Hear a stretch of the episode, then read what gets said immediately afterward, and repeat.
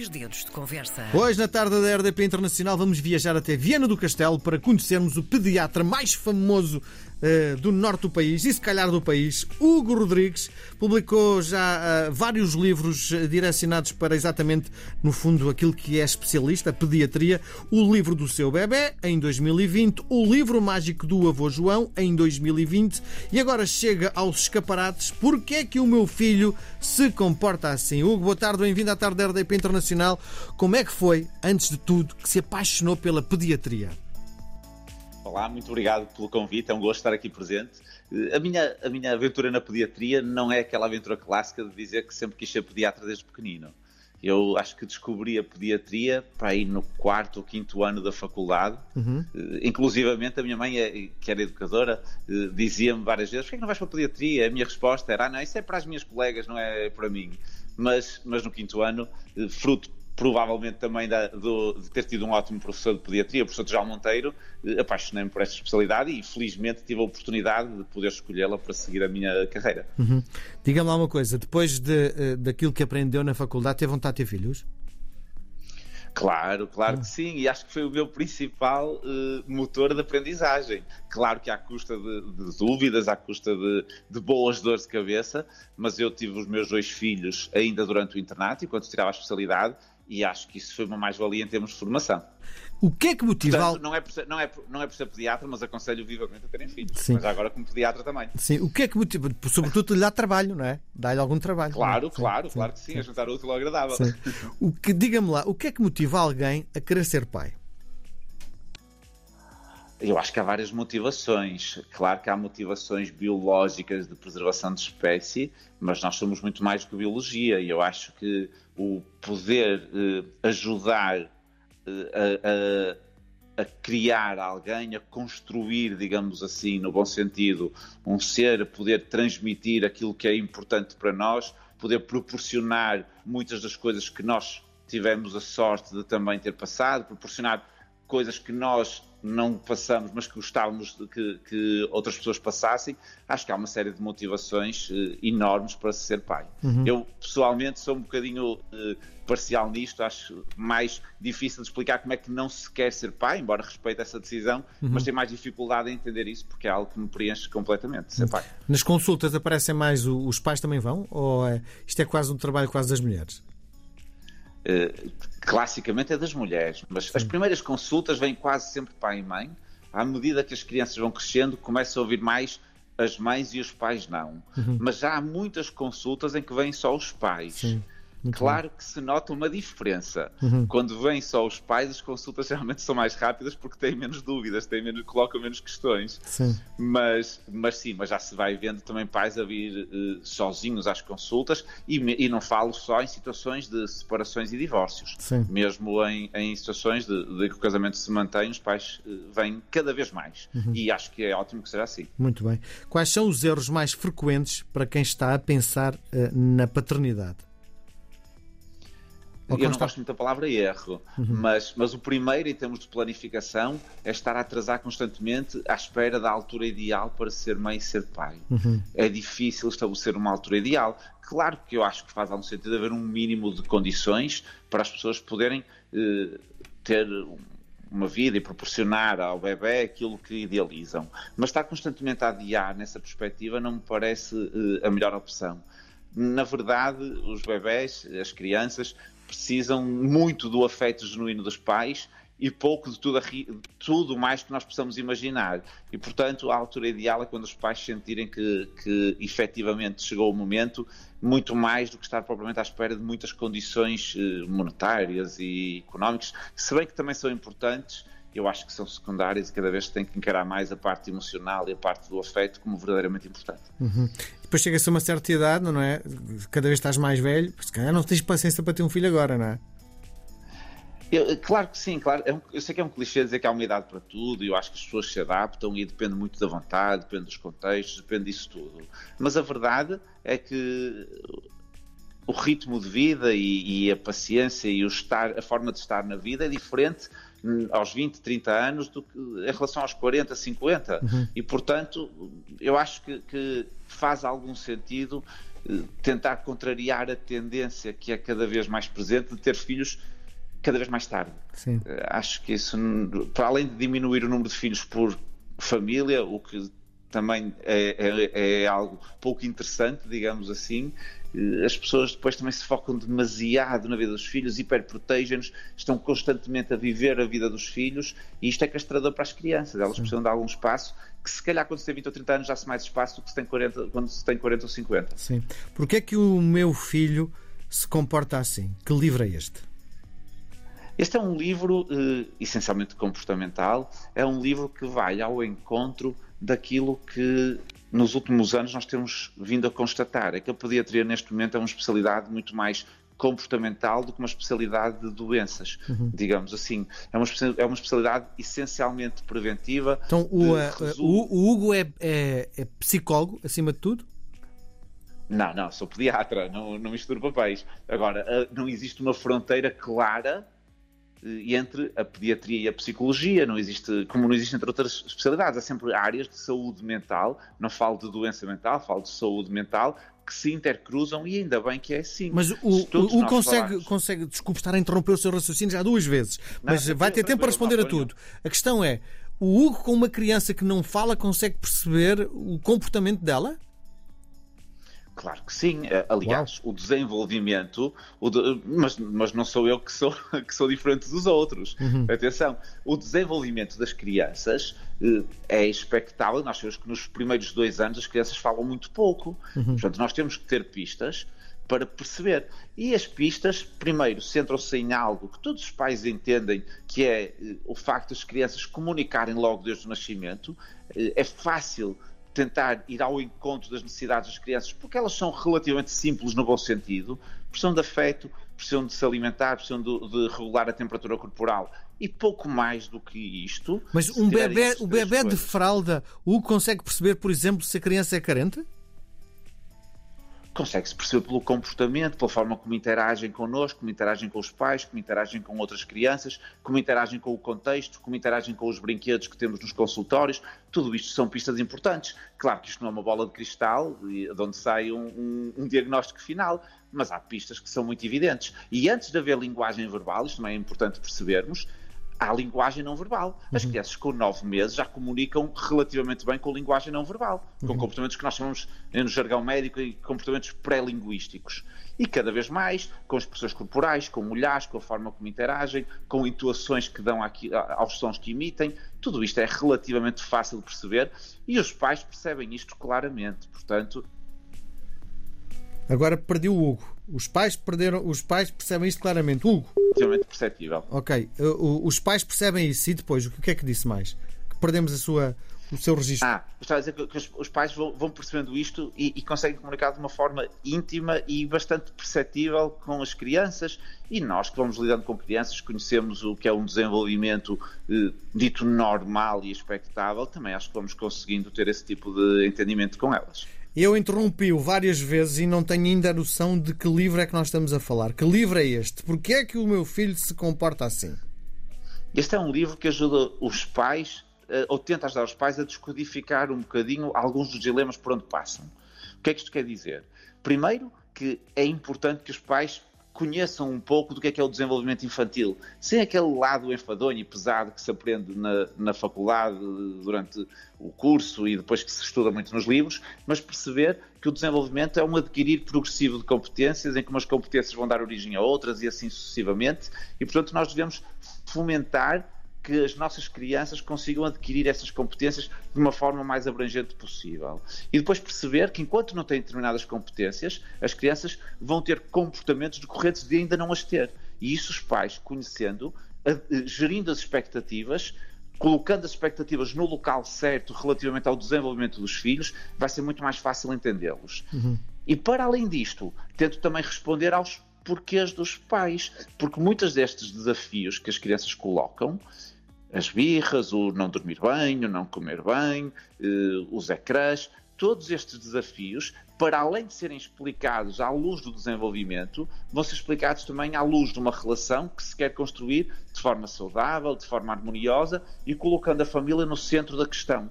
Ter uhum. famílias harmoniosas, famílias que se adequem bem entre si, é sem dúvida a solução. Portanto, na verdade, é ajudar os pais a descodificar para normalizar alguns destes ditos problemas, entre aspas, e perceber que há muitas soluções, há sempre hipótese para corrigir opções que não são assim tão boas, e há espaço para falhar, porque falhando serve apenas para corrigir no dia seguinte, e há sempre o dia da manhã para corrigir o que não se fez tão bem. Sim. Portanto, é, é, é um livro que tenta colocar um lado leve à paternidade, que também é importante, porque Sim. às vezes temos muitos determinismos e fatalismos e, e não levam a lado nenhum. Este, este livro foi construído, no fundo, em ambiente de consulta, é isso?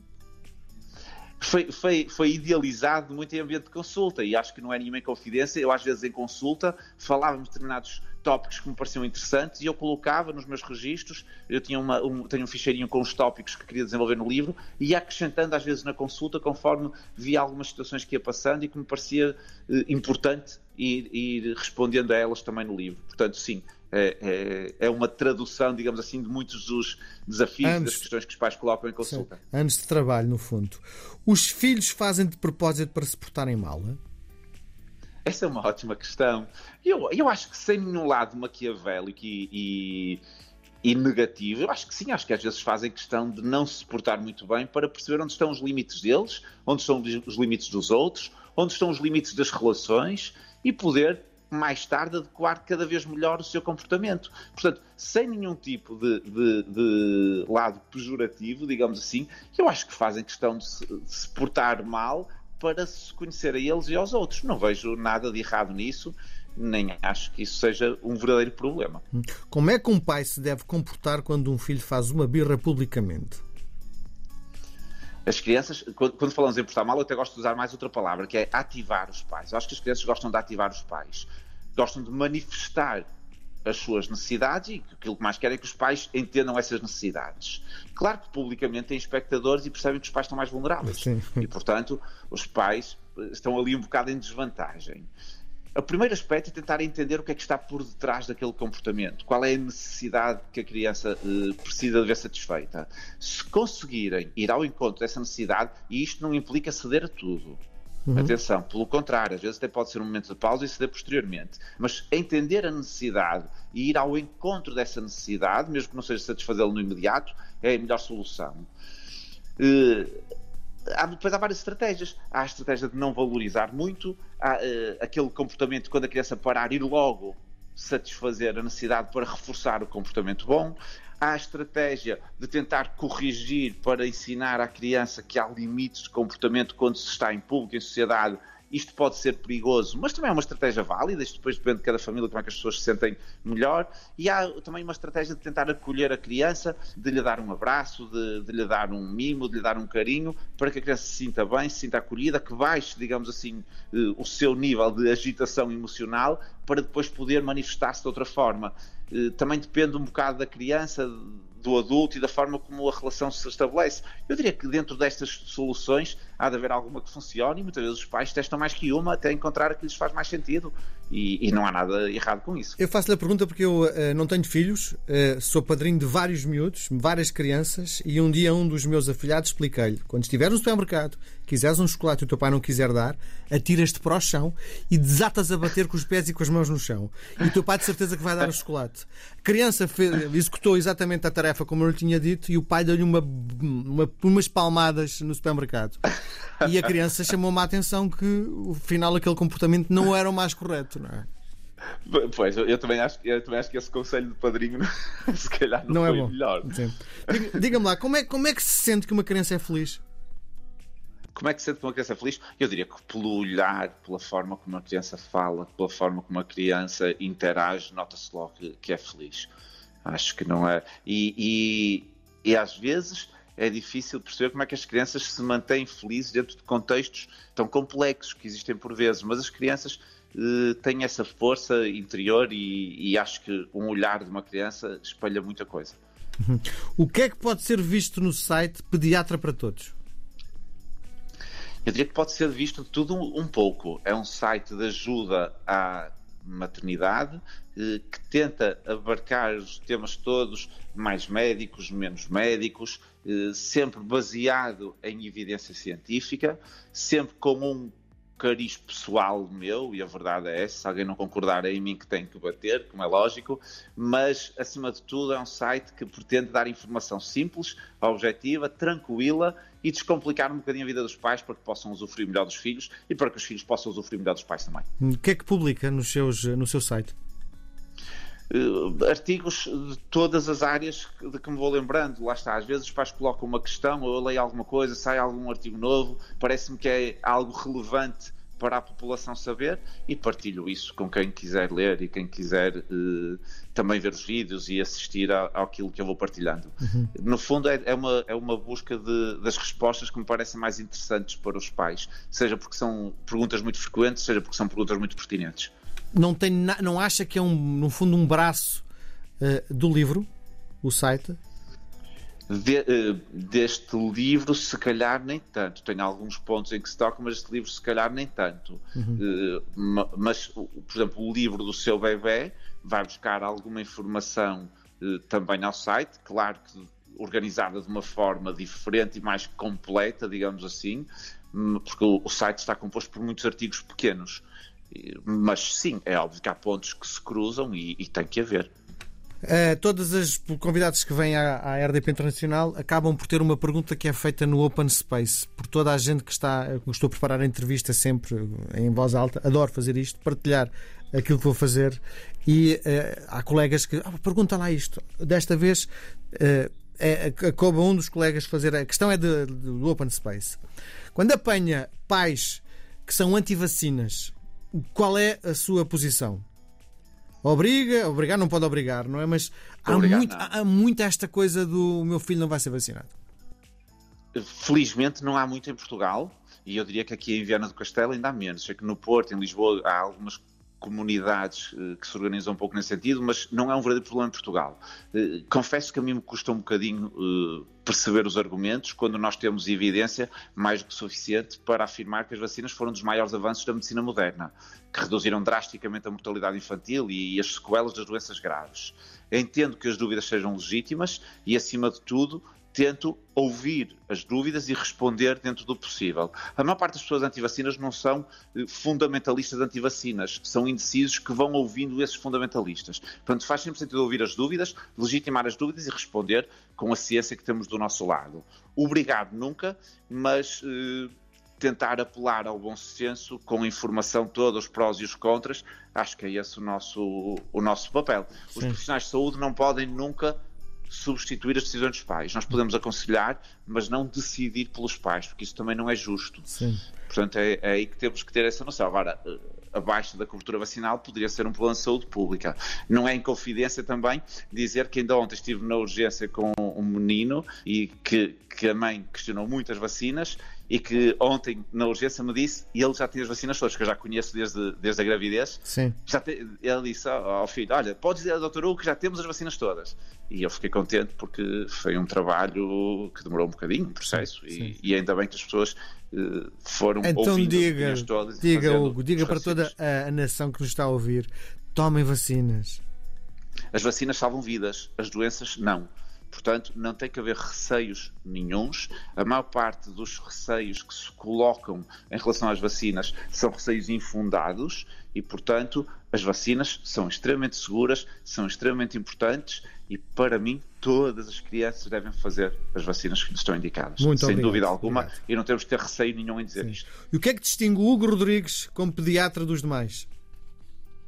É o Cristiano Ronaldo da pediatria, pediatria em Portugal? Não, de todo. Não, não, não, de todo, de todo. Não.